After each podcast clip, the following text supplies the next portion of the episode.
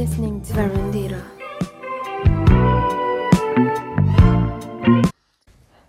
Olá malta, sejam bem-vindos a mais um episódio de Verandita. Estamos assim duas semanas um bocadinho assim ausentes. Peço muita desculpa, mas foram duas semanas em que muita coisa aconteceu, tanto no mundo como também na minha vida, e então tive mesmo que parar. Mas voltei, como, volto, volto agora cheia de força, com temas isso, incrivelmente interessantes e fico mesmo de coração cheio quando recebo mensagens vossas a, a perguntar o que se passa, porque estive 15 dias ausente.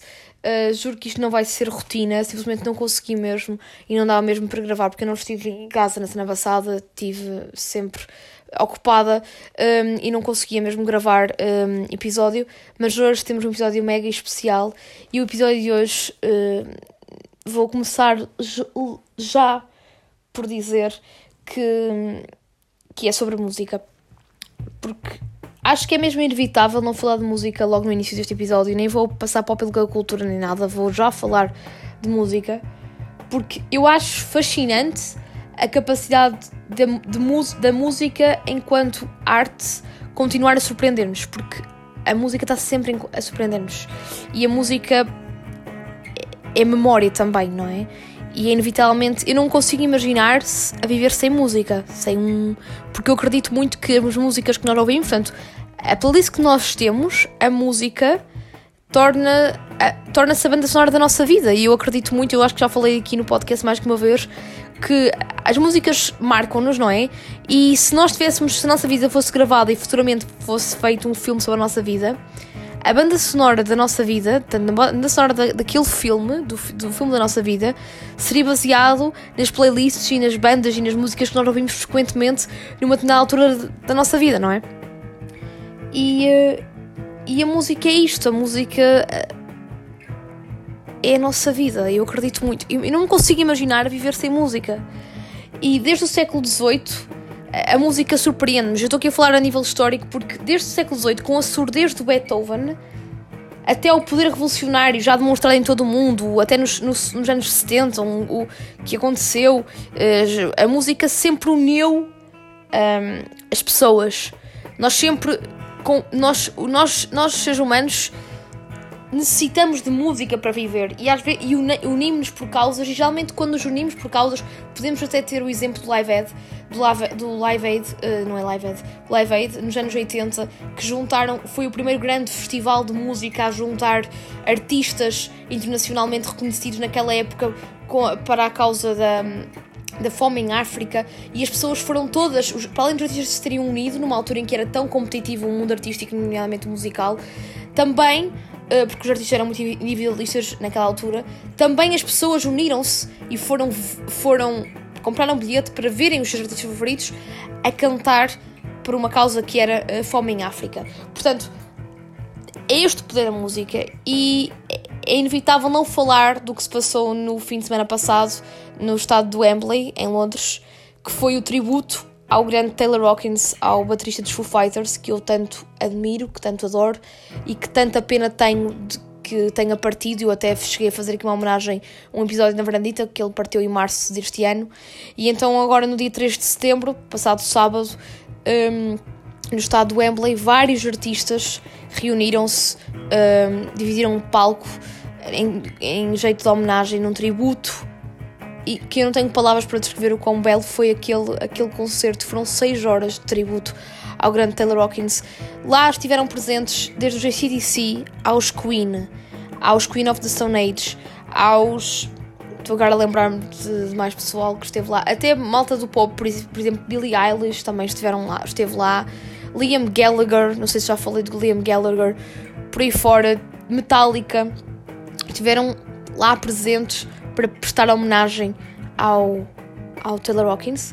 E para além destes artistas não conceituados, a filha do Dave Grohl também esteve lá. E uma das coisas que é que foi das coisas mais emocionantes e mais memoráveis de sempre e que eu ainda hoje me emociono ao falar ou, e ao ver ainda mais foi ver o Shane Hawkins, que é o filho do, mais velho do Taylor, sentar-se no lugar do pai na bateria e tocar a música My Hero. Aquele momento foi arrepiante. Ver a garra e o talento que o Shane Hawkins tem a tocar aquela música que diz tanto a tanta gente e também diz muito. Aquela música, a maioria dos Fighters tem um peso muito emocional. Um, pronto, para quem leu a biografia do Dave Grohl, ou para quem sabe, ou para quem, mesmo que não, quem não tenha lido Scar sabe disto, mas apesar do Dave Grohl nunca ter admitido, tudo indica que a música My Hero, que foi escrita pelo Dave Grohl, era um, o, o herói que ele fala, metaforicamente, é sobre o Kurt. Era uma, foi uma música dedicada ao Kurt. E agora saber que a música, neste, no tributo do Taylor, um, foi dedicada ao Taylor por parte pelo filho, ainda dá mais um peso emocional à música e à letra. E é mesmo inevitável uma pessoa não se emocionar. Eu acho que não conheço ninguém que não tenha visto, que não saiba da história, que não tenha visto o, o vídeo, que não se tenha emocionado. E por falar em emoções, este tributo também foi cheio de, de emoções. Inclusive, quando da, da música Times Like This, que é uma música tão super motivacional, que até esteve na altura da, da, da quarentena, foi das músicas mais tocadas assim, em covers um, de artistas, uh, foi mesmo a Times Like This dos Foo Fighters mas por muito que a música seja motiv motiv motivacional, abala até o mais resiliente, a pessoa que sempre tentou não demonstrar, os, não pôr os sentimentos aqui para fora, que foi o grande Dave Grohl. O Dave Grohl desatou a chorar enquanto cantava a música Times Like This. E como vocês podem perceber, eu estou um bocado emocionada a falar disto, porque ainda é uma coisa que mexe comigo quando eu vejo o vídeo, porque nós vemos mesmo a dor na cara do Dave, a dor de quem perdeu o melhor amigo. E, eh, e mesmo assim, abraça. Como é que eu vou te explicar? Eu nem, eu nem sei explicar. Tipo, por exemplo, o Dave Roll é a minha referência, malta. Eu, eu, eu sempre que falo do Dave Roll, tipo, falo com, com um amor e um carinho. Eu nunca conheci o Dave Roll, adorava, mas falo com um carinho muito especial e uma admiração muito grande, porque eu admiro tanto como, como o gênio musical que ele é, mas também como pessoa, porque não é, não é, não é em vão que, que dizem que o Dave Grohl é o, o, o gajo mais bacana do rock and roll, que é uma pessoa super acessível e, e isso é verdade. Todos os jornalistas, todas as pessoas que já conheceram o Dave Grohl dizem o mesmo. Uh, e nota-se mesmo aquele carisma, aquele, aquele, aquele, aquele ar genuíno que ele tem mas, aquele ar genuíno de carisma, aquela pessoa alegre, mas que já perdeu tanta coisa na vida. E quem leu a biografia, que eu aconselho muito, uh, que é o, é o livro da Storyteller, que ele escreveu durante a pandemia, o Dave fala do percurso de vida dele, dos amigos que ele teve, das pessoas que o ajudaram, e ele diz mesmo, atenção que a biografia foi escrita na pandemia, portanto o Taylor ainda estava vivo, ele disse mesmo que perdeu os dois melhores amigos, as pessoas que mais marcaram, mas que o único amigo, o único melhor amigo dele que ainda estava vivo e que para ele já não era só um melhor amigo, era um irmão, era família, era o Taylor. E o quais eram as outras duas pessoas que ele dizia que tinha perdido, que eram os melhores amigos. Era um amigo de secundário que foi o que lhe deu a mão e o que, o que lhe deu sempre aquela motivação para ele criar uma banda e para se, para se intrusar no mundo da música. E depois o segundo foi o Kurt, que apesar de não terem tido uma, uma amizade tão longa como, por exemplo, o, o Dave teve com o melhor amigo de secundário, teve uma amizade intensa o suficiente para definir como, como, sendo, como sendo especial. E agora perceber que a única pessoa que ele tinha a nível de amizade, não é? Um, já de companheirismo, como se fosse um irmão, morreu, é de arrepiar, sabem?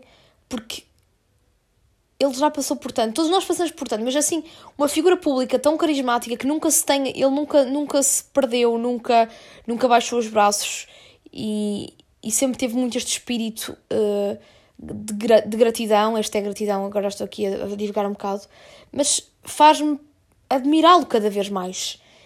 E eu sei que isto não tem nada a ver com os Foo Fighters, está, já estou mais a ir para o lado pessoal do Dave Grohl, mas para quem não sabe, malta, o Dave Grohl tem, tem uma relação com a mãe de. como se fossem best friends também, de melhores amigos. Tanto é que o Dave Grohl, hum, ah, se não me engano, em 2017, 2018, ele fez um, um, uma série de documentário na, para a HBO. Não sei se era para a HBO ou se era para. Hum, não sei, não sei, não sei se era para o Hulu.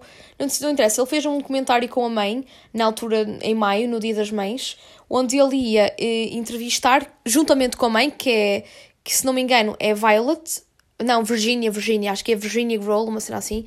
Não quero estar aqui a, a dizer mal o nome da senhora. Ah, é Virginia, é Virginia. Pronto, ele, ele foi com a mãe entrevistar uh, outras mães de rockstars, ok? Ele entrevistou mães, por exemplo, eu lembro, não é que eu encaro esta banda muito como rock, mas não interessa, lembro-me do vocalista dos Imagine Dragons, eu ver um episódio com da mãe de Dave Grohl e o Dave Grohl entrevistarem a mãe do, do vocalista dos Imagine Dragons e o vocalista dos Imagine Dragons, e então ele tinha muito esta coisa com a mãe, ele era muito agarrado à mãe, era, ele até no, no livro fala mesmo que era o, é o pilar fundamental para, a, para a estabilidade emocional dele antes dele se ter casado e de ter uma família, foi sempre a mãe a pessoa mais especial e importante da vida dele, que sempre, que sempre cuidou dele, que sempre lhe deu amor, que nunca o julgou. E isto é muito triste de dizer, malta, mas e de saber, mas o Dave perdeu este, mês, este passado mês de agosto também dele. Portanto, este ano 2022 tem sido super trágico a nível de perdas emocionais para o Dave Roll. E se dissessemos, já faz parte, sim, faz parte, mas atendendo a toda a história de vida dele, ele quando, num ano, ele quando perde, perde em avalanche. Quando perdeu o Kurt em 94, ele criou os Foo Fighters e mesmo, e mesmo assim os Foo Fighters tiveram um, um período muito conturbado porque hum, houve um, um, clima de muita tensão e instabilidade porque a Courtney Love, a, a esposa do, do Kurt, nunca gostou muito do Dave Grohl e digamos que não fez com que o Dave Grohl tivesse uma vida fácil após a morte do Kurt. Ele nem conseguiu, nem conseguiu fazer um luto, o luto de um dos melhores amigos em paz porque a mulher do, do amigo estava sempre em constante rebelião uh, e, e sempre a persegui-lo. Uh, tanto é que tentou mesmo, a Courtney Love tentou mesmo destruir os Foo Fighters. O início dos Foo Fighters foi muito complicado. E, e perceber que o Dave Grohl não guarda rancor de ninguém, é uma pessoa super pacífica e, e resiliente. E, ver, e, e vê-lo naquele vídeo, do time, eh, enquanto cantava em Times Like This, a chorar, eu vi na cara dele mesmo aquele, aquele abalo de eu perdi tanta coisa este ano. Mas eu estou aqui por vocês, estou aqui pelo Taylor, estou aqui pelo para homenagear e também outra coisa, estou aqui pelo amor à música. E caramba, malta, é bonito, é lindo, é emocionante. E eu ainda hoje, se me puserem um vídeo no YouTube, tanto ou a My Hero do, do, Shane, do, Shane, do Shane Hawkins, o filho do Taylor Hawkins, a, to, a tocar no lugar do pai, ou então porem o vídeo de Times Like This do, do, e, o, e, o, e o Dave a chorar, é impossível eu também não chorar, entendem? E uma coisa muito engraçada que eu reparei no. É assim, malta, eu sou muito fã dos Foo Fighters, para, para quem não sabe, uh, Fighters é a minha banda favorita. É uma das minhas bandas favoritas, mas eu sou mesmo muito fã, e então, claro que ao ser fã, nós sabemos super. Sabemos já alguns trejeitos do, do, dos membros da banda, sabemos membros da banda todos de cor, e, eu, e, e o Taylor Hawkins tem um trejeito muito muito particular enquanto, quando, enquanto tocava, para além da química que tinha com o Dave, ele ele estava sempre com, a, com, uma das baquetas, ele girava a baqueta no ar e depois tocava e, e com, como, se o dia, como se não houvesse amanhã, entendem?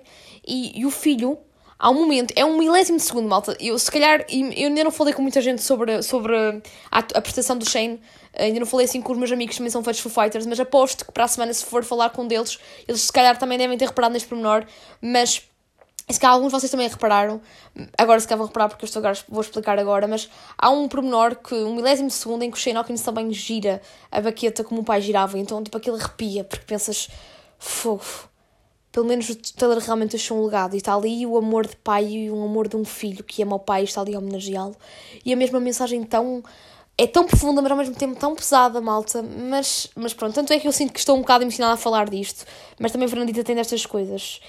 E, um, e é o que eu digo: existe beleza na tragédia, mas, malta, uma coisa que eu quero deixar bem claro é que, para além de existir beleza na tragédia, existe muita felicidade em viver, ok? independentemente do que se passa na vossa do que se passa na, do que se passa na vossa vida porque acredito que também esta esta, esta situação que eu agora estou a falar da, das perdas que o Dave tem que o, Dave Roll teve assim tão repentinas durante um ano se calhar muitos de vocês também estão a passar e se vocês perderam alguém nos últimos tempos uh, claro que não que é uma coisa muito difícil de ultrapassar não vou dizer não vou dizer que não mas se isto vos servir de algum conforto, há uma frase que o, José, que o José Mourinho disse numa entrevista a quando da morte de um, de um dos melhores amigos dele.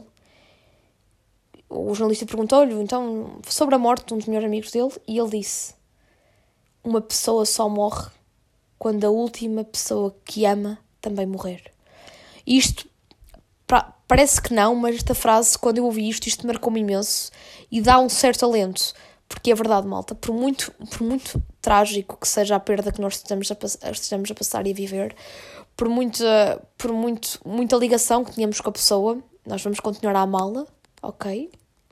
Sempre. E, tendo, e eu gosto sempre de idealizar que a pessoa está lá em cima, orgulhoso do que nós estamos aqui a fazer na Terra, mas é bom pensar que nós não estamos sozinhos que só nós, nós vamos estar sozinhos e só realmente deixa, deixamos de ter um alento de viver quando a última pessoa que nós vamos também partir.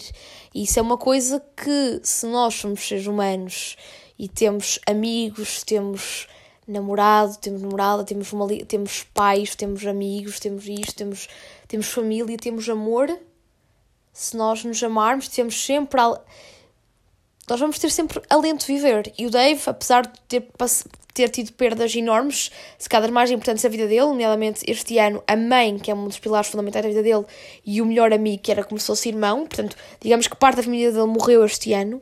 E ele tem filhas, tem filhos, tem a mulher e tem um, um, um, um infinável, número, infinável número, de pessoas, número de pessoas que o amam.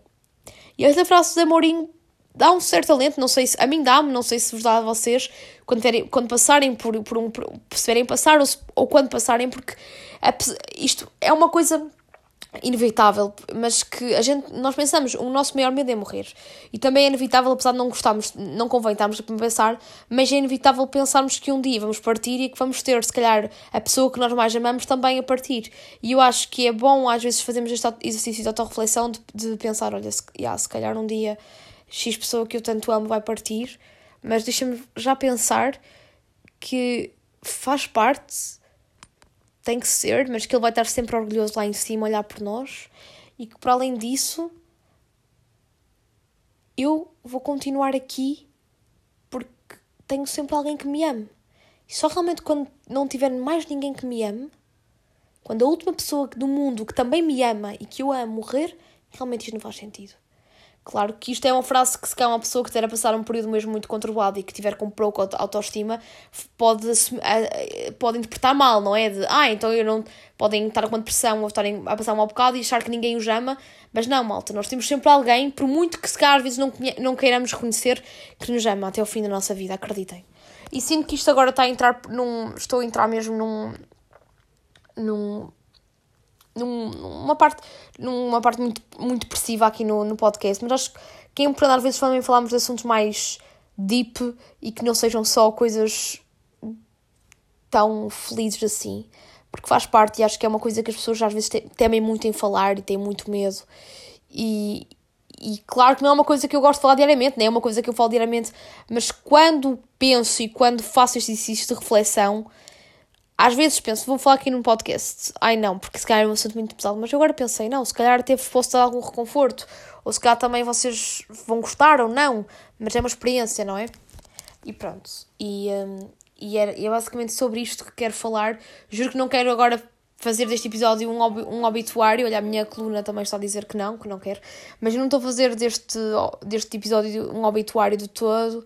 Mas, mas achei importante realmente mesmo falar disto e já que estou a falar deste tributo um, super, uh, hiper, mega marcante para mim e, e belíssimo, porque uma das coisas que, o, que os Foo Fighters tiveram em conta né, enquanto deste tributo foi pegarem em referências um, a nível musical que o Taylor tinha um dos bateristas, os bater, o baterista, um dos bateristas de referência do Taylor era o baterista dos Queen e ele esteve presente, portanto os Fighters convidaram-no para estar lá em homenagem ao Taylor.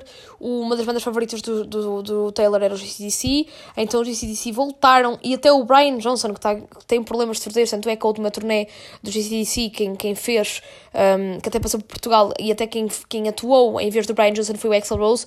Aqui o Brian Johnson, por causa, por este tributo, que era o, o tributo ao Taylor Hawkins, ele, ele saiu de casa e mesmo com os problemas de saúde que tem, que até a voz dele não é a mesma de todo, e ele esteve presente no estado do Wembley em Londres a, a, a tocar com a banda do CDC um, em homenagem ao Taylor.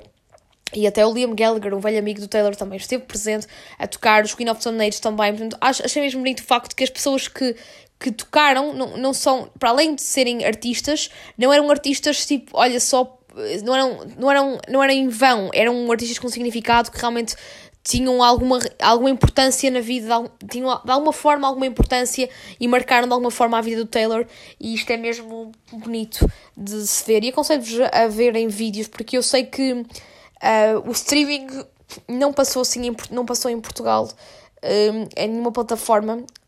Não sei se no YouTube, no YouTube só temos partes. Portanto, se puderem, se tiverem oportunidade, vejam nem que seja os vídeos mais marcantes, que foi o My Hero, tocado pelo filho do Taylor, um, e, e a Times Like This do Dave.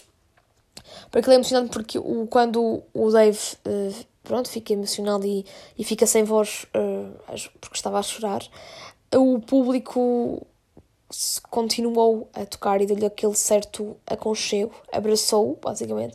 O público abraçou o Dave e deu-lhe forças para ele depois voltar a cantar.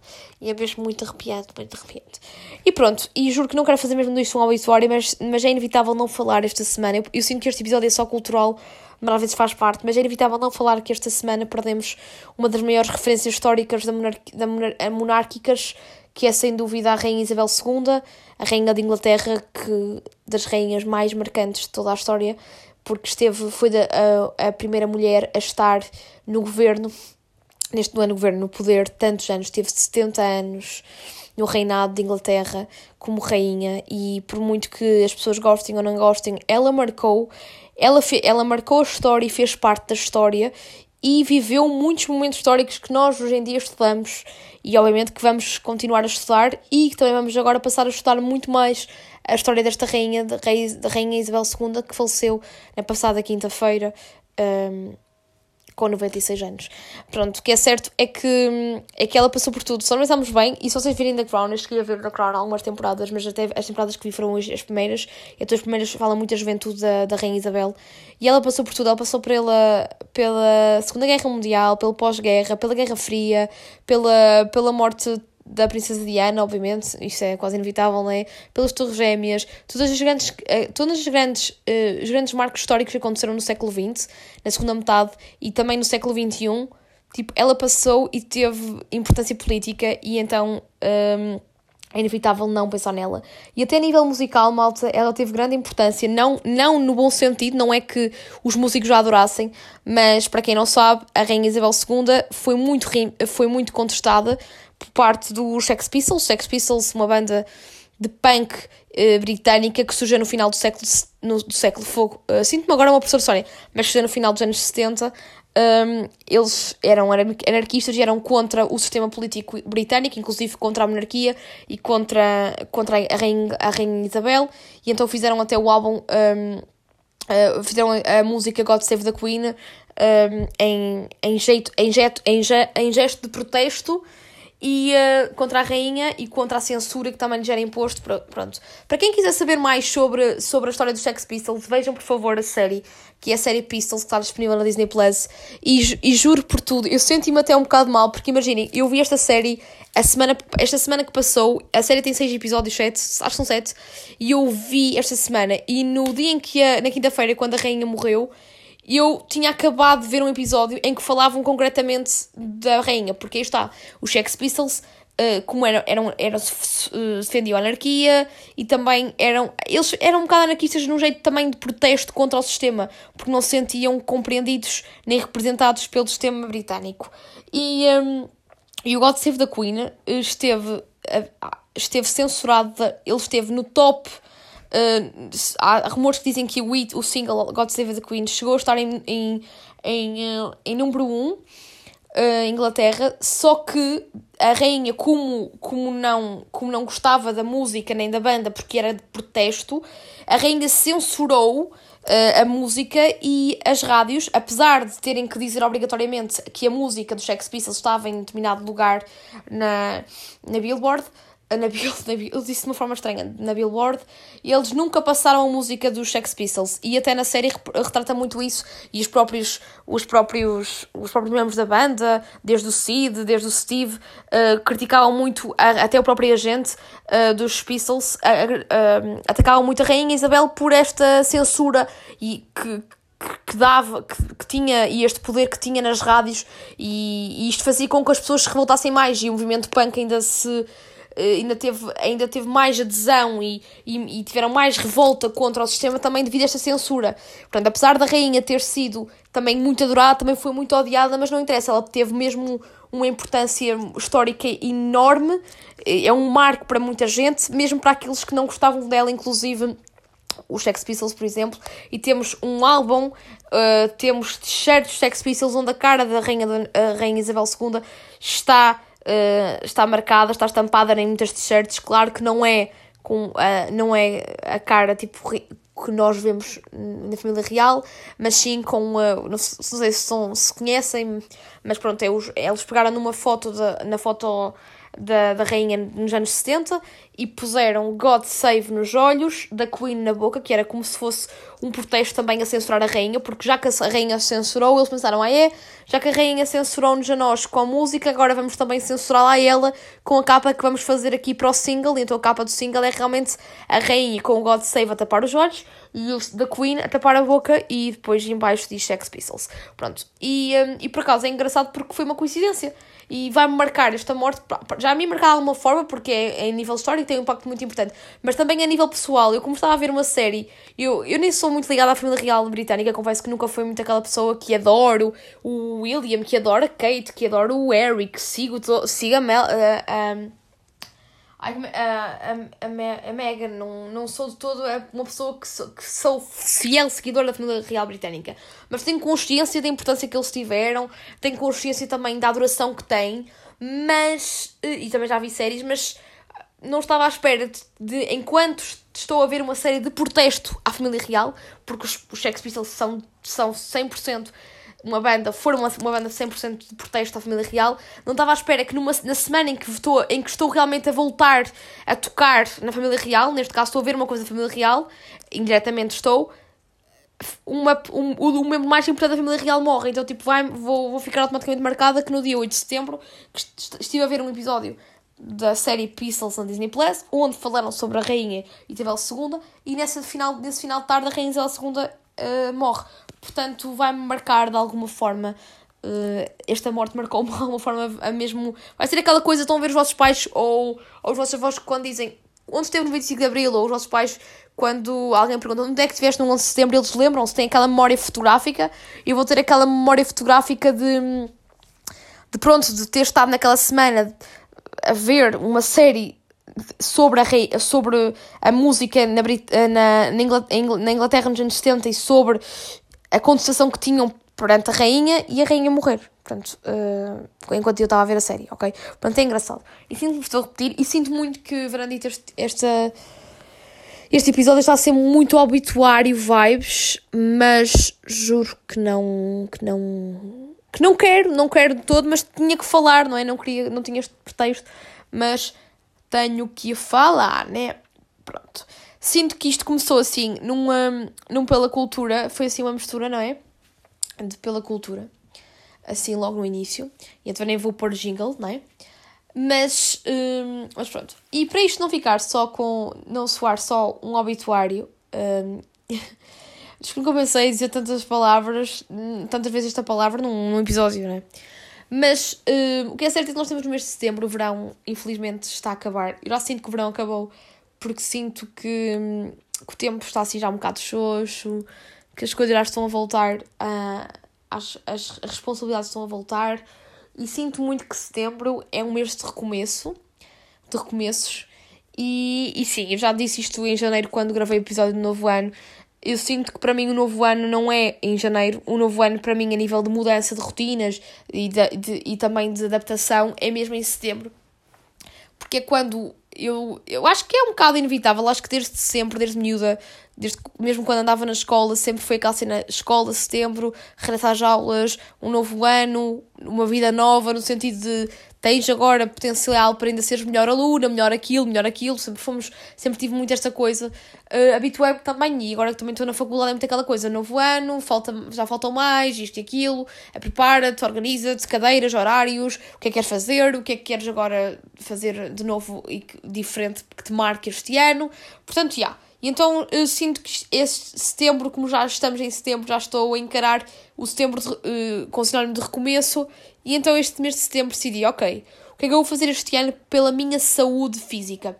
A, nível físico. Porque imaginem, eu geralmente, ao contrário do que muita gente faz, que é em janeiro que se inscrevem nos ginásios, eu, eu, quando tenho que me inscrever ou quando tenho que entrar numa atividade nova é sempre em setembro, porque é o que eu estava a dizer, habituei-me desde miúda mesmo quando andava em atividades extracurriculares, era em setembro que me tinha que inscrever, porque é fazer parte, não é?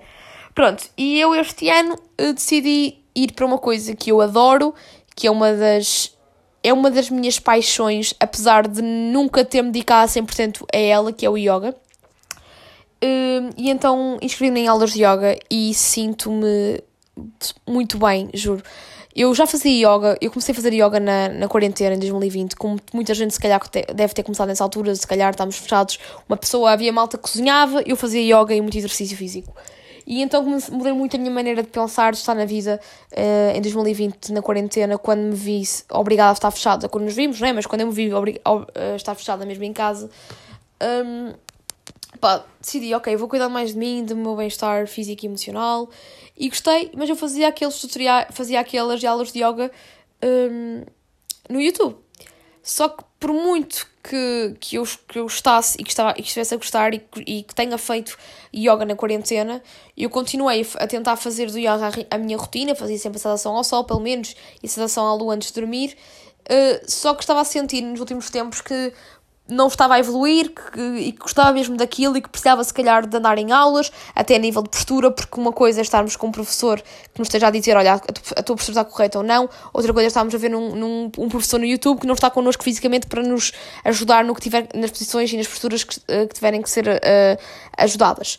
E então decidi, ok, não, vou agora este, este mês para o yoga. Inscrevi-me e estou a amar é uma vez por semana, porque não consigo ir mais vezes, porque também não consigo a nível de carga horária, mas estão a ver quando vocês vão para, para, um, para tiram duas horas do vosso dia e sentem que estão ali com vocês próprios e a aprender mais e estão e parece que o mundo para e estão ali tipo a aproveitar o a aproveitar ao máximo aquele momento e estão mesmo relaxados e parece que tudo que tudo que está à vossa volta tipo mesmo todos os problemas que, que vocês têm tipo, parece que desaparecem, é o que eu sinto quando estou no yoga. E claro que também, agora que estou em aulas, entendo o quão enferrujada estava e, e quão pouca noção do meu corpo eu tinha, porque por muito que eu, uh, noção no sentido de consciência, por muito consciência que eu achava que tinha, por muita consciência que eu achava que tinha a nível corporal, mesmo quando fazia na quarentena e ainda fazia diariamente as minhas saudações ao sol e à lua, nada tem a ver realmente com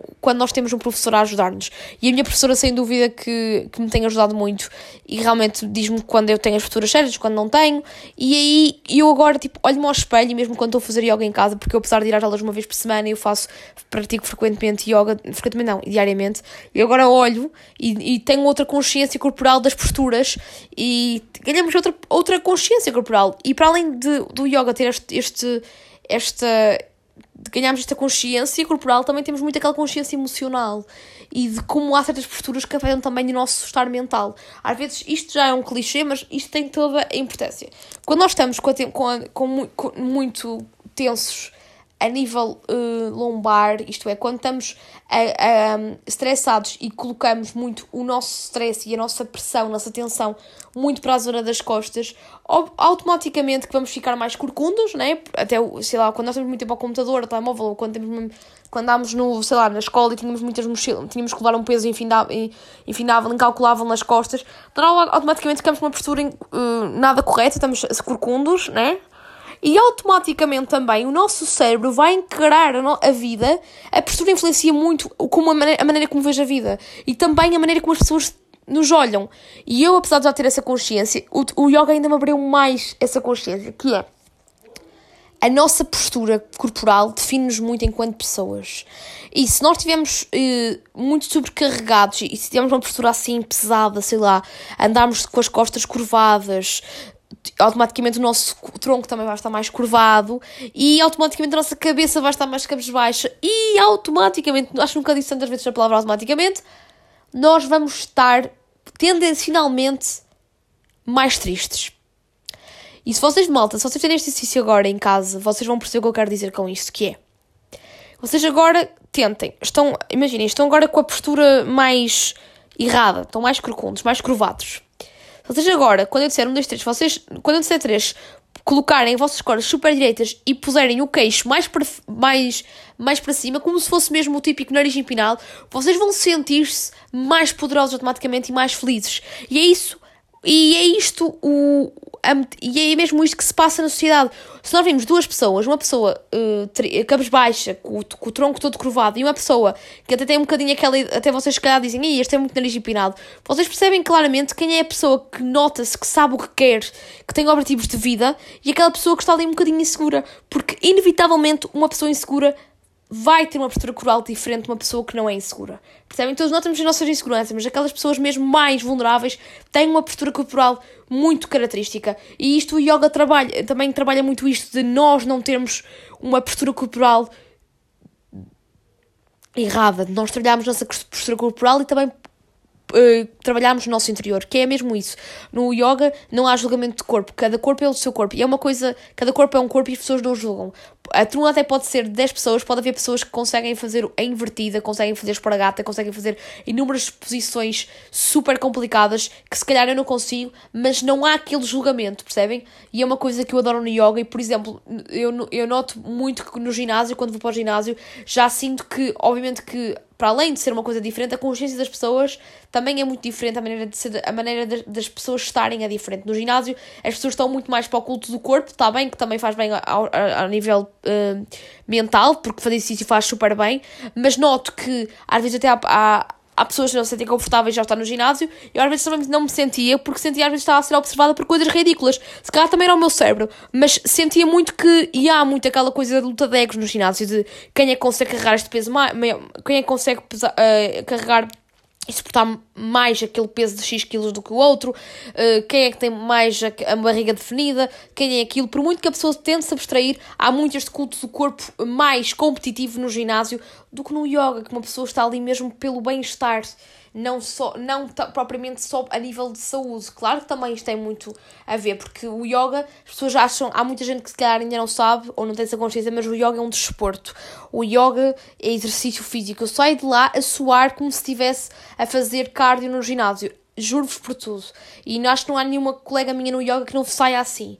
Portanto, é mesmo, é mesmo bom. E depois tem uma coisa incrível que é no final, nós fazemos sempre meditação e isso também parece que não ajuda-nos muito. Temos aquela parte mesmo ali de self-care muito enraizada e eu adoro isso. E quando venho da aula de yoga, vem logo uma pessoa transformada, com muito mais energia. E é por isso que quando é o yoga de manhã eu adoro, já, já me faz literalmente o dia e, hum, e, e tenho adorado. E sem dúvida que tem, o yoga foi o que marcou este de setembro de recomeços. Recomeçar um ano, um, recomeçar um ano novo a nível um ano novo, a nível de trabalho, de ano letivo, do que seja, de uma forma diferente, com o espírito ainda mais aberto. Apesar de eu já praticar yoga, agora pratico muito mais intensamente, mesmo com a ajuda de quem realmente percebe, e estou mesmo muito feliz por isso. E espero que encarem o, este mês de setembro, se vocês também encararem como um recomeço com um recomeço feliz, não encarem com aquela coisa de fogo, mais vai agora começar mais uma vez minha, o meu trabalho, já passaram as férias, que porcaria. Não estou a dizer que é, não estou a dizer que é fixe as férias terem acabado, não, de todo, mas tentem perceber que vem uma nova etapa da vossa vida,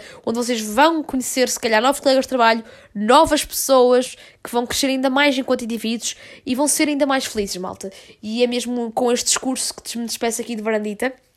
Mais uma vez vou dizer aquela frase clichê do sejam felizes e vou-me despedir com uma música que, obviamente, é a música que eu mais tenho ouvido esta semana, que, porque me emociona ver o vídeo, já sabem saber qual é, que é a música Times Like This dos Foo Fighters. Podia ser My Hero, mas vai ser mesmo Times Like This, porque estamos a falar de um mês de recomeços e, como diz o Dave Grohl na música Times Like This, são tempos como estes, são tempos de mudança e nós vamos vamos encarar este mês como um recomeço e vamos mudar para ainda sermos melhores. Portanto, malta, sejam felizes e fiquem então na incrível companhia dos Foo Fighters com a música Times Like This.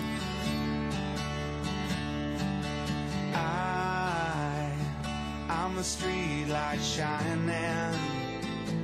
I'm a white light blinding bright, burning off and on. Uh, it's times like these you learn to live again. It's times like these you give and give again. It's times like these you learn to love again. It's times like these, time, time again.